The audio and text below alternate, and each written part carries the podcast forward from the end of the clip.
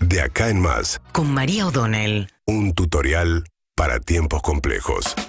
A ver, el número de inflación del mes de febrero fue incluso más alto de la expectativa que ya había de que fuera un mes con inflación muy alta. Eh, fue una inflación del 4,7%, el número individualmente en un mes más alto en 11 meses, 4,7%. Y como siempre decimos, la inflación es un promedio de los precios de, distintas, de, de distintos rubros de la economía. Uno tiene que ver muchas veces para entender qué impacto tiene y a qué sector golpea más, cuál es el rubro que más creció. Y ahí es donde aparece además el- este problema en toda su dimensión. Eh, alimentos está en el 7,5% en el mes de febrero. Alberto Fernández en las declaraciones de ayer le atribuyó mayormente el impacto de los precios que están empujando a la suba por la guerra eh, entre eh, Rusia y Ucrania. Sabemos a esta altura que son dos grandes productores de granos, que esto impacta sobre el precio de mucho de lo que la Argentina le exporta al mundo, o sea que subió el precio del trigo, del maíz, de la soja. Por supuesto que también Rusia sabemos a esta altura que es uno de los este, productores de gas, con lo cual subió también el precio del petróleo, sube el precio de los fertilizantes, el aluminio, hay un impacto en la economía mundial. Pero hay algo que decíamos eh, más temprano con David Cayón, o sea, la- el ataque de Rusia a Ucrania arranca el 24 de febrero. O sea que hay una semana, como mucho, de febrero contenida en este número. O sea que el impacto real sobre alimentos debería empezar a verse mucho más fuerte en marzo. Obviamente la inflación ha vuelto a ser un problema en el mundo. Países como Estados Unidos que no registraban esto como un problema en décadas empiezan a tomarlo como un problema real. Es el principal problema político que tiene hoy eh, Joe Biden, por ejemplo.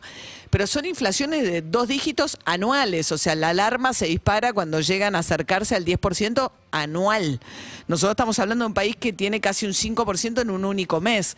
Si sumamos la inflación acumulada los últimos 12 meses, es del 52,3%. 12 meses. Eh, venís de un año, el año pasado, muy inflacionario y la situación además para este año es muy compleja porque al impacto internacional se le suma la necesidad, por un lado, de dejar de subsidiar las tarifas de los servicios públicos a raíz de la necesidad de achicar el déficit por el acuerdo con el Fondo Monetario Internacional. Creo yo además un uso más racional de los fondos públicos, pero eso va a impactar sobre la inflación. Ya ahora subió la nafta este, este mes también.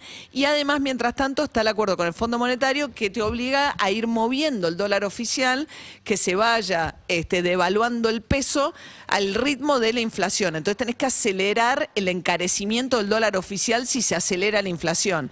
Y esto también te mueve el precio porque ese es el dólar de referencia para los que importan. Y los que importan usan lo que importan muchas veces como insumo para la producción, le suben los costos. Entonces tenés una situación muy compleja, muy compleja, donde además el sector más golpeado sigue siendo el sector, los sectores populares, porque en la medida en que sube alimentos más que otros rubros, los sectores que destinan gran parte de su eh, salario a comprar alimentos son los de menores ingresos. Sumado al problema de cómo los salarios corren detrás de la inflación. Esto te acelera la inflación y hace que el salario esté siempre atrás. La paritaria para este año acaba de cerrar la UOM en tres cuotas de acá a septiembre, con la revisión de septiembre, y ya subió el piso. Era, arrancamos en 35, 40, 45%, y en septiembre volvemos a mirar. Eso fue el acuerdo que firmó ayer la UOM, que es un gremio aliado del gobierno nacional que busca fijar una pauta para que los demás no pidan tanto más. O sea, busca hacer una pauta de una expectativa que no empuje más todavía el ritmo inflacionario. Pero la posibilidad de recuperar el poder adquisitivo del salario se hace imposible. Vos ya ves caída en el consumo de carne, caída en los niveles de consumo, porque el salario no llega a este ritmo.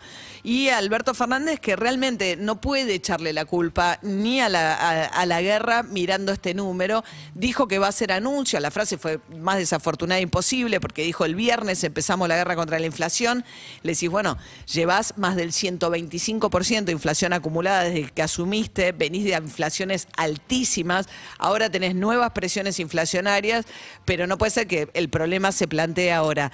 Y las herramientas que tiene son las mismas que viene utilizando hasta ahora con muy poco resultado, digamos, crear fideicomisos del trigo del aceite para que se coloquen acá precios que no sigan la evolución del precio internacional.